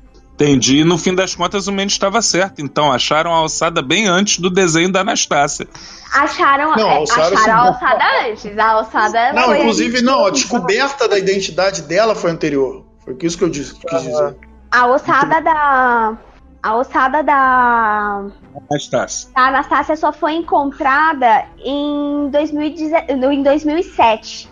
A, a ossada Não, é, dela. exatamente. Porque eu, eu lembro, inclusive, no documentário que eles tinham feito esse teste, mas ainda havia essa coisa de tá, mas onde é que tá a mulher? Se, se não é ela, onde é que tá a mulher? Sim, entendeu? E foi, foi até uma surpresa que eu tive quando eu vi a série, constatar que já tinham achado, porque eu já conhecia a história, mas eu conhecia a história mais ou menos até os anos 90, que eles já tinham identificado a impostora, mas os ossos dela parece que ainda não tinham sido identificados. E pelo, pela série parece que já foram. Sim, já Entendi. foram identificados. Legal. E olha só, outro que eu senti que foi diminuído justamente para não ofuscar o brilho da família Romanov foi o Rasputin. O Rasputin, gente, eu, eu em primeiro lugar, eu não sei por que a série não falou em misticismo, porque a gente sabe que o povo russo é extremamente supersticioso. Eles acreditavam de verdade que o tal do Rasputin tinha poderes e, e, e quem decidiu acabar com ele era o Misa. representante do mal e tudo Não, ela mais. fala, mas não se aprofunda. Né? É, mas é. É isso é, que o que- Misa tá querendo. Não, mas o que o Misa tá querendo dizer não é que ela não fala, é que ela não, ela não entrou muito nesse lado da questão. Ela, tipo Mas assim, é- ela falou, ah, o cara, o ca- as pessoas acreditavam nele, e ele tinha essa influência, não sei o quê, mas não entrou muito fundo no, no misticismo dele. Mas Não eu, é isso, volto, Misa? Mas eu volto a bater numa tecla, Misa. Você tem que entender que a biografia aí é da família real. A gente tá com foco Hum. na família real. A gente não tá com foco no Rasputin. Então não tinha como eles se. Eles, entrarem mais a fundo ainda na vida dele, porque, é. assim, a pincelada que eles deram foi uma pincelada bem pincelada, assim, até na minha opinião. Então, é verdade. Só que aí eu percebi o seguinte: na parte da dramatização, na parte da. O Rasputin já aparece desde o primeiro episódio, mesmo antes dele passar a ter importância. Então eu fiquei meio que focado nessa coisa da dramatização e vi ele como um personagem central, né? Tanto é que ele morre, eu acho que no, no, no quarto episódio, ou no, no, início do quinto, não lembro agora. E... É no final do quarto. É. E para mim ficou mais sem graça mesmo sem o Rasputin ali. Mas aí eu tenho uma curiosidade para vocês. Eu, eh, vocês sabem que quem procura acha, né? Como eu falei para vocês que eu não acreditei na história, que eu acho que ela tá to totalmente sendo romanceada desde o início, desde, sei lá, de décadas atrás, desde que o Rob Robert K. Messi escreveu o livro sobre essa família. Aí eu fui pesquisar, né? Quando a gente quer uma coisa, a gente acaba achando.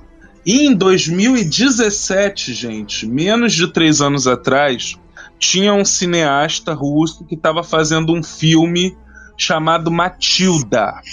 E nesse filme ele ia falar sobre o caso do czar Nicolau com a bailarina Matilda.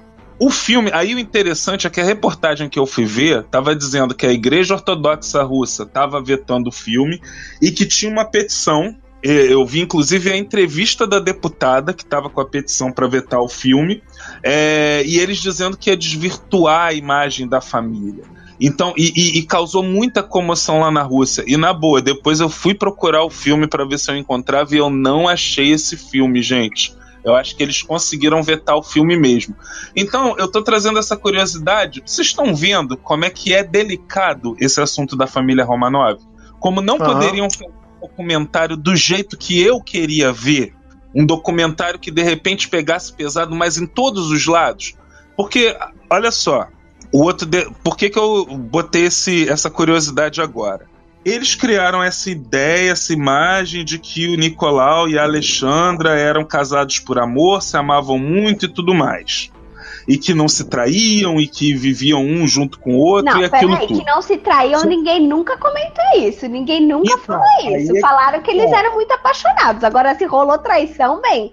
Mas aí... a série a série dá tudo a entender que não, que ela se manteve Não, a série não. Na verdade, o que a série faz nesse, nesse em relação ao caso, tipo assim, Alexandra.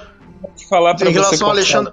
Porque quando fala dois juntos, fica, depois fica ruimzão lá na. Não, não sai a voz nem minha nem sua depois.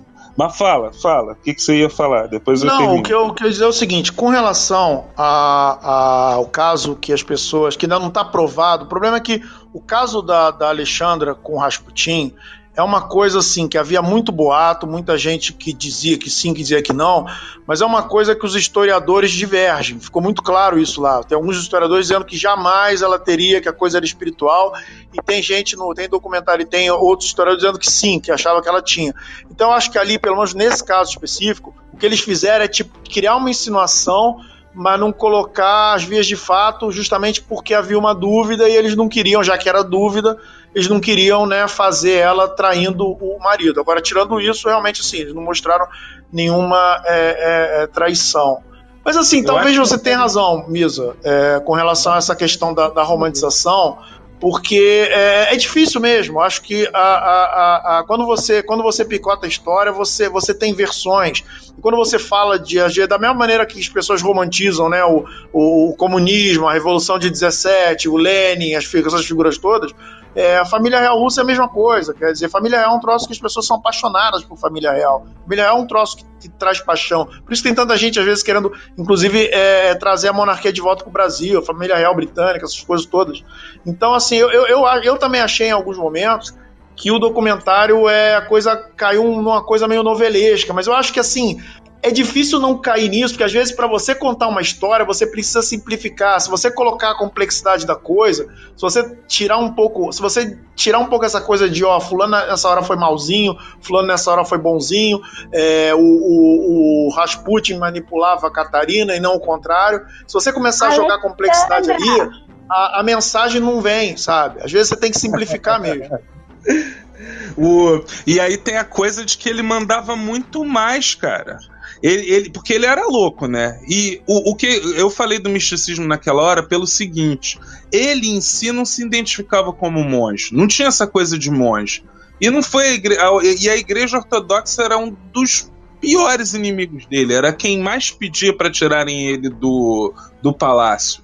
Entendeu? Ele se identificava como místico mesmo. E a verdade, pelo que eu li, até no livro do Robert K., é, muita coisa que ele fazia ficou inexplicável. Ninguém entende até hoje por que, que o garoto com hemofilia tá. A série fala várias vezes: ah, ele acalmava a mãe, a mãe acalmava o filho e aí o sangramento parava. Mas, pô, qual dessas pessoas que tá falando isso hoje estava lá para dizer que foi isso mesmo? É um mistério, Não, mas isso aí tem registro, tem carta, tem testemunho, tem pessoas que escreveram livros logo depois que a família morreu. Né? Meu querido, você não entendeu o que eu falei que não tinha ninguém lá para dizer. Para dizer que o, que o Rasputin fazia o sangramento parar porque ele acalmava todo mundo. Quem é que sabe disso? Ninguém sabe. O que se sabe é que chegava lá essa figura estranhíssima, com um olhar penetrante, com um olhar magnético, que, que parecia que entrava na alma de todo mundo, ele não fez essa coisa da cura só com eles. Na realidade, quando, quando ele chegou na família real, é porque ele já tinha feito essa cura em outras pessoas. E, e, e, ele ainda tinha essa coisa louca lá com o sexo, né? A coisa das orgias, a, a, teoria dele de que o pecado é que levava até a redenção e tudo mais. Então, quer dizer, de religioso ele não tinha nada e ele não fazia questão de enganar as pessoas. O que eu sabia do, do Rasputin é que, por exemplo, se o Aleister Crowley foi o bruxo que inspirou o século XX inteiro, o Aleister Crowley se inspirou no Rasputin, no Gregory Rasputin. É... Mas, Babi, fala você. Ele falou, falou, falou e depois falou, Babi, fala não você. Não falei nada, né? Falei, falei, não falei droga nenhuma. Mas, Lisa, é que na verdade muita coisa foi baseada em carta que ela escrevia para ele. E era visivelmente ela visivelmente ficava mais calma. E automaticamente, quando você fica mais calma, você, filho também, né? você tranquiliza a outra pessoa. Pô, você tá sangrando, você não sabe o que tá acontecendo. Você, dá, você deu uma ralada. Aí você sangra, sangra, sangra e simplesmente não para. Não para. Eu vou ficar extremamente nervosa.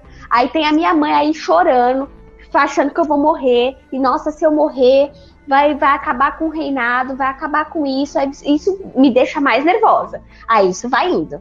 Vai, vai me fazendo sangrar mais, óbvio. Aí chega o cara, tranquiliza a minha mãe e fala: tá tudo bem. E ela acreditava piamente e cegamente nele. Ela acreditava que ele era mágico. E aí ela achava, é, ele chegava, ela falava: beleza, agora meu filho vai sobreviver, porque ele tá aqui. Aí ela acalmava o rabo dela e simplesmente o menino acalmava também e pronto. Aí, ó, o sangramento parou. É. Esse termo de mas o, a crítica que o Misa tá fazendo, se eu tô entendendo bem, é assim, a série ela deu a entender que não era mágica de verdade. É isso? Mas não era? Oi? Mas não era? Não, a gente não, não sabe. Na realidade, a série nem abordou isso. Eu acho que eles poderiam ter deixado isso mais no ar, mais solto, nem que fosse dizendo das coisas que as pessoas acreditam. É, é, como eu falei, eu acho que a série foi muito superficial. Por exemplo, no início eles ficam com uma série de, de frases, com uma série de diálogos, eles ficam. Eu, na realidade, eu não gerei empatia por nenhum dos personagens. Vou falar para vocês que não gerei. Reparei muito que a, que a Alexandra era barbuda, porque teve umas cenas que mostravam ela contra a luz. Nossa, como aquela mulher tem pelo no rosto, gente. Garoto! Ela é bonita, ela é bonita, mas ela é barbuda, ela é uma mulher barbada. E, eu, por exemplo, do circo. E aí, por exemplo, eu, eu fiquei sabendo que o como eu tava eu tava guardando isso aqui para um momento propício do programa, mas aquele lá que a gente ficou debatendo, o Alexandre que a gente não sabe se é primeiro ou se é segundo, o bisavô do Nicolau. Ele, né, já era velhinho. Oi? Sumir? Não, não, deixa, vai, continua. Então, ele já era velhinho. Isso foi uma coisa que aconteceu na infância do Nicolau. Nicolau tinha 7 ou 8 anos de idade. Aí o avô dele, que era Kizar na época, sofreu um atentado. E detalhe, um, um, um Kizar super pra frente. Assinou lá era no. Dois, esse era o segundo. A Babi deve saber falar melhor aí o que, que ele fez lá, que agora eu não vou lembrar. Ele assinou vários decretos, fez várias coisas pelo povo, mesmo assim tinha gente que não gostava do cara. Aí jogaram uma bomba na, na carruagem que ele tava. Sabe-se lá Deus por quê? todo mundo que estava em volta se machucou, menos ele. Então ele, ele sai da carruagem, em vez dele pensar em se proteger, ele começa a ir ajudar as pessoas que estão em volta feridas. Aí a, o pessoal do atentado vai lá e joga outra bomba, e dessa vez joga a bomba bem embaixo dele. O velho perde as duas. Isso aí é, é relato histórico. Isso aí não é igual a história do Rasputin, que é duvidosa, não. O cara perdeu as pernas, tava com a barriga aberta, ou sei lá mais o que, tava todo ferrado, mas ele não morreu. Aí ele pede, chega uma outra carruagem, ele pede para ir pro palácio.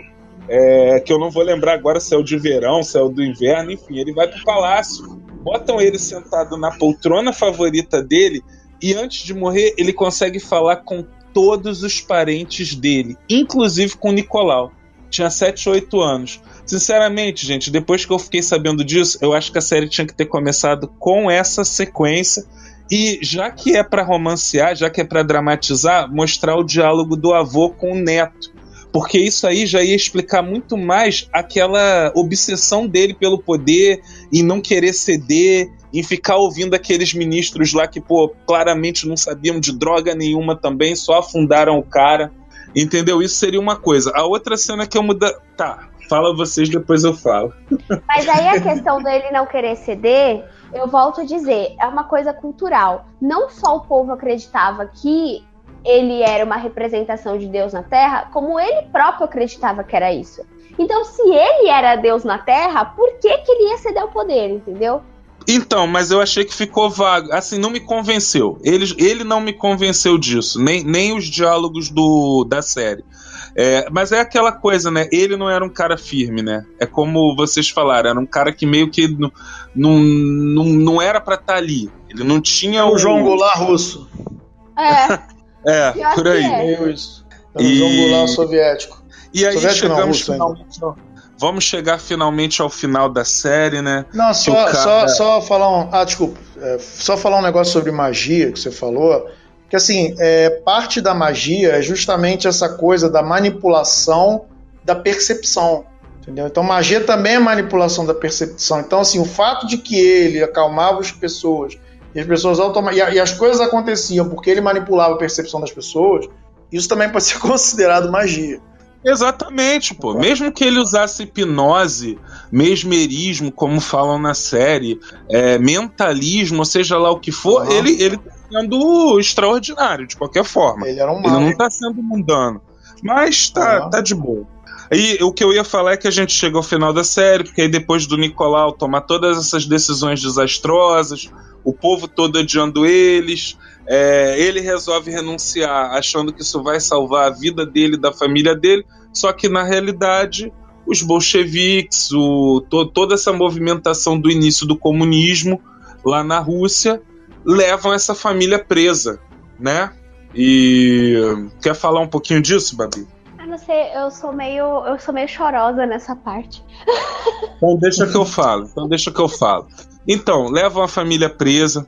É, o Mendes me corrige aí se eu tiver equivocado em algum, em algum momento, mas é, eles estavam muito esperançosos de que iam fugir, de que ia ser alguém que ia levar eles para algum outro lugar. Eles estavam achando que iam para um dos palácios deles e aí na realidade levam eles lá para um lugar meio caído que passa a ser uma prisão deles. E eles ficam lá por meses. Uh, não sei se chegou a ser mais de, de um ano que eles ficaram lá, e aquele pessoal decidindo o que, que iam fazer com eles. Como a gente já se estendeu muito, vou resumir, né? Depois daquele vai não vai, é, troca guarda, é, uma das meninas se envolve com os guardas e tal. Depois de muito tempo, eles finalmente decidem que vão eliminar a família Romanov. Levam eles para o porão. É, até pouco tempo atrás, é, se acreditava que tinham levado eles lá para tirar a última foto, mas na realidade é porque, como eles estavam o tempo todo preparados para fugir, né? E tinham costurado as joias na roupa para se eles tivessem que pagar uma fuga de emergência ou qualquer coisa assim, então, quando chamaram eles, eles acharam: opa, é agora que a gente vai fugir, e já estava todo mundo arrumadinho ali, aguardando. E na realidade vem a ordem para matar todos eles.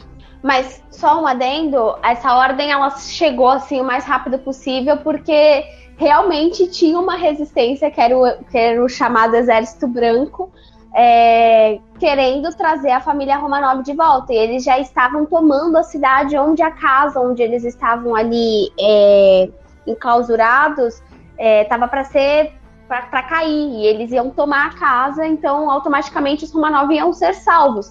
Então Entendi. a ordem veio o mais rápido possível e eles foram, foram executados. Lembrando que eles ficavam nessa esperança de que eles seriam eles seriam salvos, é, resgatados, porque os próprios bolcheviques, os próprios os próprios guardas, vamos chamar assim entre várias aspas, é, os próprios guardas ali da casa onde eles moravam, eles se comunicavam e plantavam informações dizendo: olha, é, as pessoas ainda falam o nome de vocês, eles ainda lutam por vocês, ainda querem salvar vocês, é, criando essa própria falsa esperança, tentando deixar eles o mais quietos o possíveis dentro da casa para tentarem manter o controle deles ali.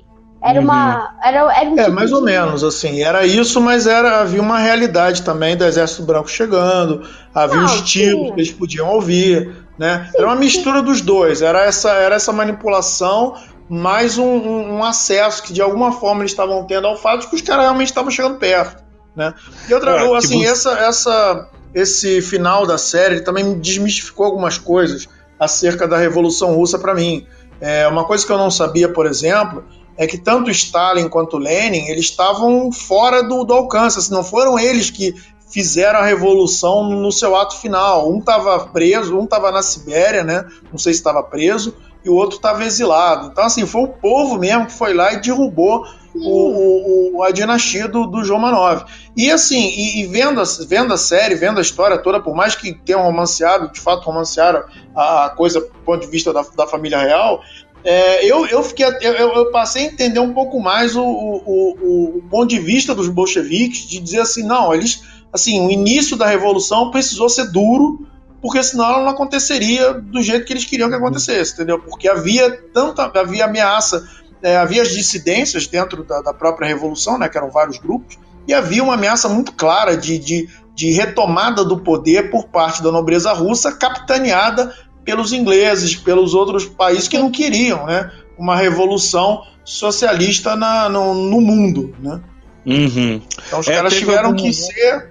É, eu acho que eu acho que a única coisa que eu tenho que dizer que foi muito mal elaborado exatamente foi essa questão da, das, das dissidências dentro do, do movimento do movimento comunista é, é lá, do, movimento, do movimento popular ali na Rússia porque assim ao mesmo tempo que os líderes que a gente conhece hoje como os líderes da revolução foram vários, não foram só Lenin, Trotsky e, e, e Stalin.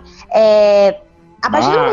então, a partir do momento que eles estão exilados, estão fora, o próprio povo vai dar a cara a tapa e invade mesmo o, o castelo, faz, faz a revolução, tira o, o a família real do poder, é, quando eles voltam, quando, quando volta, tem aquela coisa do, dos, dos bolcheviques e, dos, e do, do outro grupo, que eu esqueci o nome agora. Acho que é menchevique, é, acho que é menchevique que se fala. Os mencheviques e os bolcheviques, eles são os maiores grupos ali, aí vão ter os, o que eles chamavam de montanheses, que era o meio ali, que eles ficavam meio que hum, os bolcheviques vão fazer alguma coisa pra gente. Eles eram PSDB da Revolução. Aliás, PM, eles eram PMDB da Revolução. Ah, então quer dizer que os bolcheviques vão fazer alguma coisa pra gente? É, então a gente vai apoiar os bolcheviques. Ah, os mencheviques vão, vão dar um poderzinho aqui pra gente, então a gente vai apoiar os mencheviques. Então, é, os dois grandes blocos dentro desse dentro dessa, desse movimento, eles estavam dissidentes, eles, os mencheviques não queriam é, eles não queriam matar a família real. E a partir do momento que os mencheviques são os, o primeiro grupo a assumir a liderança, então eles vão começando a fazer as coisas aos, aos poucos.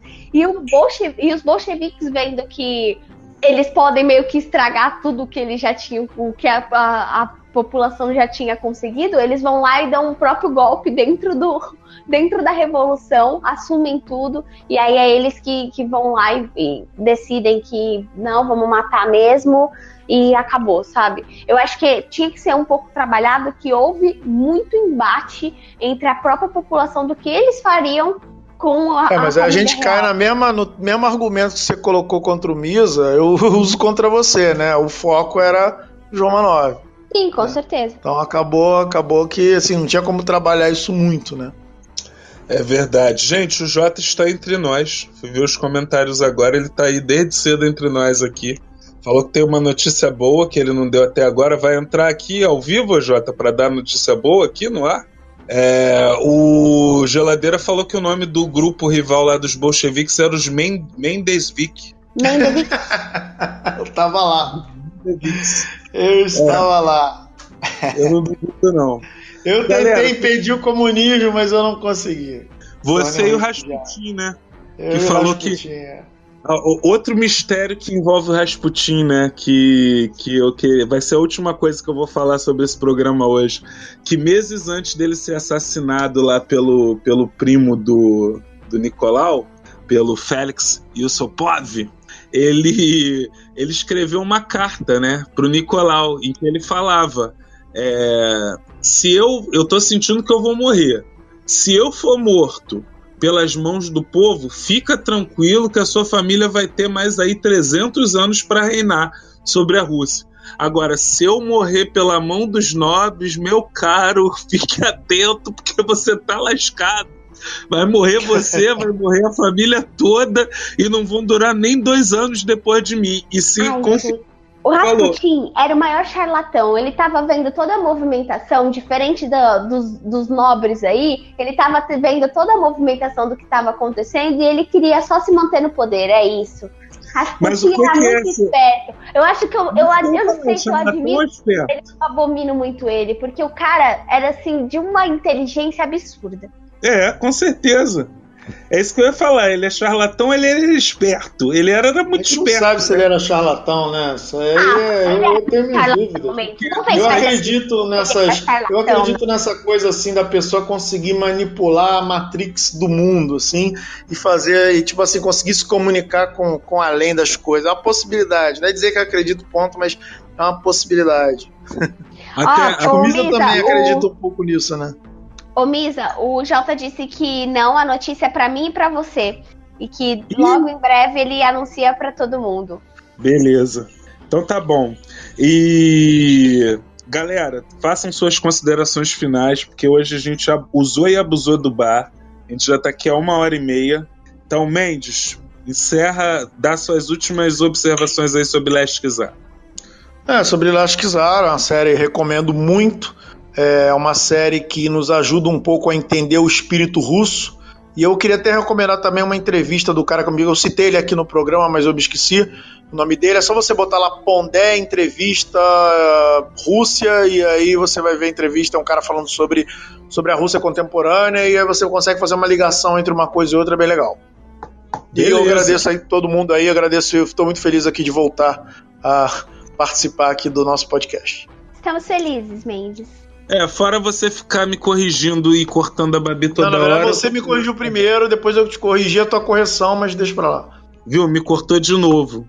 Aí você não ouviu eu falar que eu tô feliz também com a sua volta. Babi, obrigado. suas considerações finais. É, The Last Kizar é uma série muito bonita esteticamente, é uma, é uma série muito didática, mas eu acho que realmente é preciso um pouco de senso crítico para você entender o que, que ela tá falando para você e como você vai compreender isso, mas ela não é uma totalidade. Eu acho que você não pode é, pegar ela como a única base de apoio.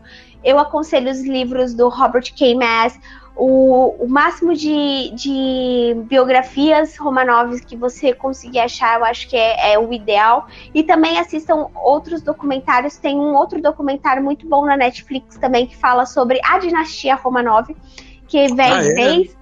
Aham, vai lá desde o Pedro, do Pedro Grande, passando pela Catarina, os outros, até chegar na derrocada mesmo dos Romanov. É muito boa, são três episódios de uma hora e meia, mais ou menos, cada um.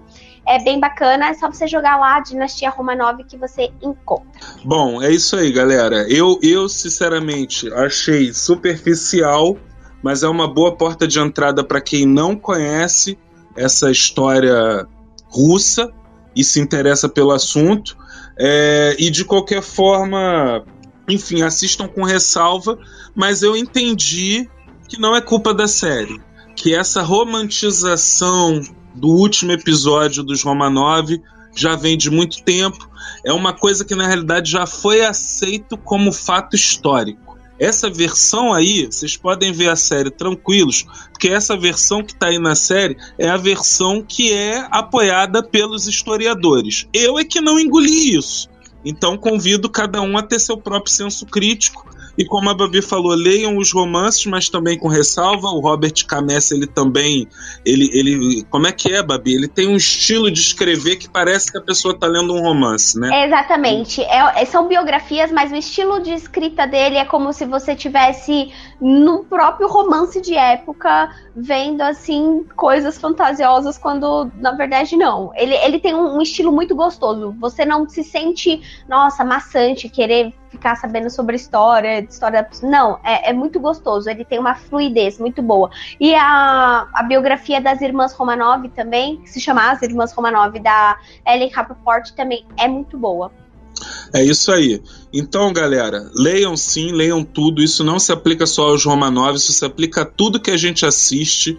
Mas fiquem sempre com o pé atrás. Procurem sempre uma segunda opinião. Não acreditem em tudo que vocês lerem assistirem ou ouvirem, a não ser que seja aqui no Bar dos Nerds.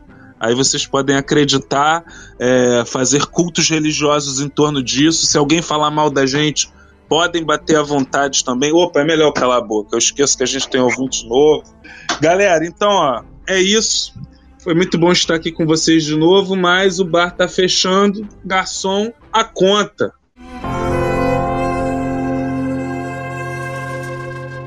E lembrem-se que vocês ouviram primeiro aqui, na calada, na surdina, Hush Hush. Agora desloguem o Misa, porque, nossa senhora, Misa, você não entendeu nada dessa série, né? Que FDP, né? Que FDP eu, né, Babi?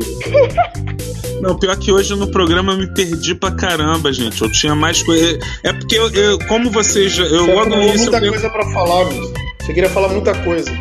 Fez então, e, pois é, e vocês logo no início disseram que indicavam a série, então eu preferi ficar mais quietinho mesmo, se é que isso é possível, e, e deixar vocês falarem. Você ficou quietinho hoje? Você ficou quietinho não. hoje? Você, ficou, você jura que ficou quietinho?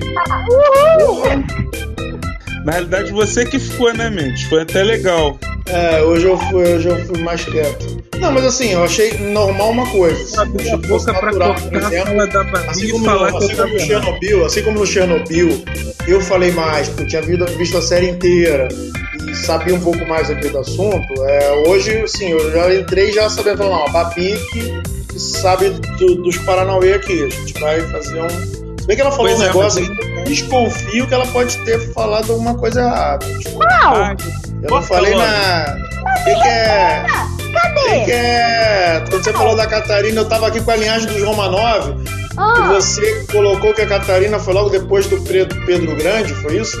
Não, não a Catarina. Ah, não, eu falei que a Catarina foi a Romanov, a maior Romanov depois de Pedro Grande. Não, eu não lembro, eu não lembro. Mas pode ser que eu tenha, que eu não tenha, que eu tenha ouvido alguma coisa errada. Não. Linhagem, bebê. Eu não linhagem nada Romanov nós sabe. tá certo. Eu quero ver mesmo é a árvore genealógica do daquele bichinho lá da mansão Foster para amigos imaginários.